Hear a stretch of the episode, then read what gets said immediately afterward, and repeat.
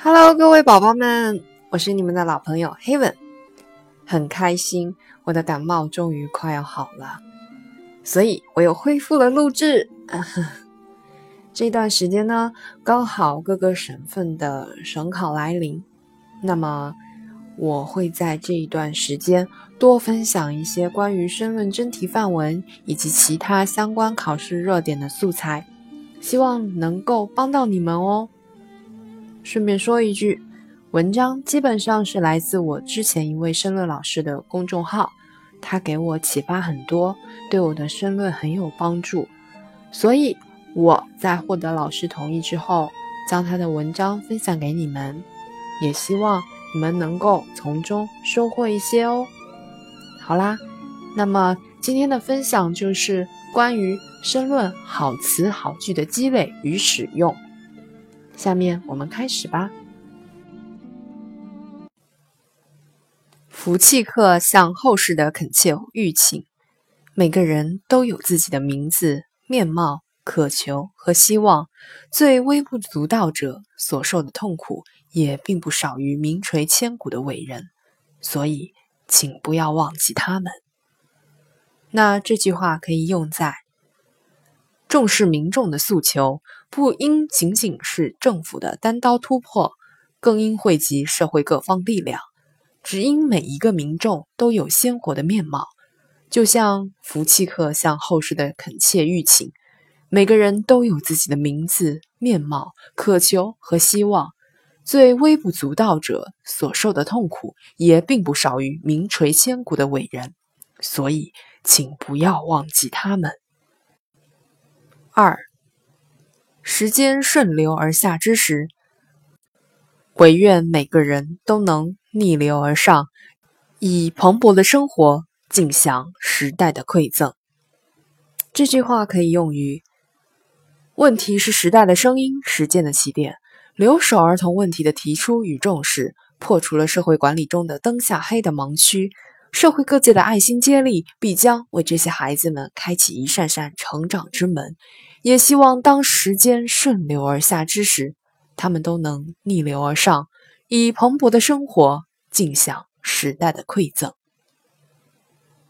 三，这其中的难度不言自明，考验的是政府调和顶戴的现代化治理水平。可用于频频爆出的校园暴力事件，不仅检验着教育部门的应急能力，更审视着政府各部门之间的联动反应。这其中的难度不言自明，考验的是政府调和抵赖的现代化治理水平。四，虽然是一种比喻，却耐人寻味。例如，我国改革已经进入到深水区，前景光明，但暗礁与风浪常伴。这虽然是一种比喻，却耐人寻味。五。对于什么的感叹或问题，折射出什么的现实处境。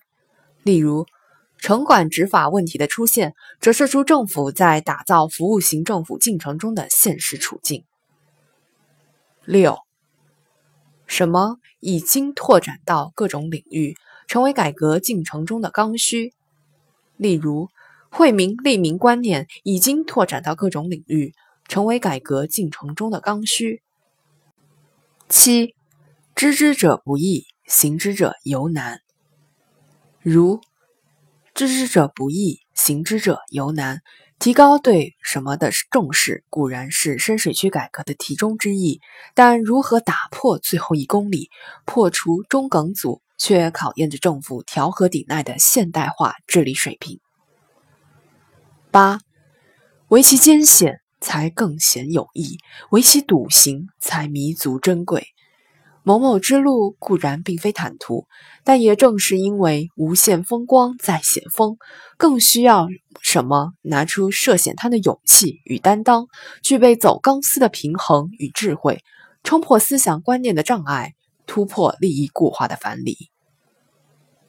如为其艰险。才更显有益，唯其笃行才弥足珍贵。精准扶贫之路固然并非坦途，但也正是因为无限风光在险峰，更需政府拿出涉险滩的勇气与担当，具备走钢丝的平衡与智慧，冲破思想观念的障碍，突破利益固化的藩篱。九，梁启超在中国魂安在乎中提出：今日所最要者，则制造中国魂事业。例如，梁启超在中国魂安在乎中提出：“今日所最要者，则制造中国魂事业。”纵观中国改革开放发展进程，好政策就是当今改革之魂。十，人待明灭而清音独远。如梁启超曾说：“少年强则国强，少年智则国智。人待明灭。”而清音独远，少年永远都是一个民族的生力军。十一，某事带来既得繁花一生也败的乱象。例如，科技的高速发展必然会带来既得繁花一生也败的乱象。如果以史为鉴，所谓野败，是弗利昂对大气的污染。是埃博拉病毒对人类的威胁，是原子弹对人类生存的挑战。十二，某事应该是阿里巴巴的宝库，而不能沦为潘多拉的魔盒。如，互联网应该是阿里巴巴的宝库，而不能沦为潘多拉的魔盒。十三，处理好最先一公里和最后一公里的关系。突破中梗阻，防止不作为。如提高对社会保障的固重视，固然是深水区改革的其中之一，但如何处理好最先一公里和最后一公里的关系，突破中梗阻，防止不作为，却考验着政府调和顶耐的现代化治理水平。十四，在某事方面。存在着有数量缺质量、有高原缺高峰的现象，如在文艺创作方面，也存在着有数量缺质量、有高原缺高峰的现象。十五，物竞天择，适者生存，世道必尽，后胜于今。如物竞天择，适者生存，世道必尽，后胜于今。时代的发展不能开倒车，更不能停滞不前，因而既要用懒政追责去破除不能为、不作为的执政困境，也要用容错机制解决不想为、不敢为的现实问题，打破洗碗效应，真正让时代在改变中焕发活力，让民众在各项改革中享受红利。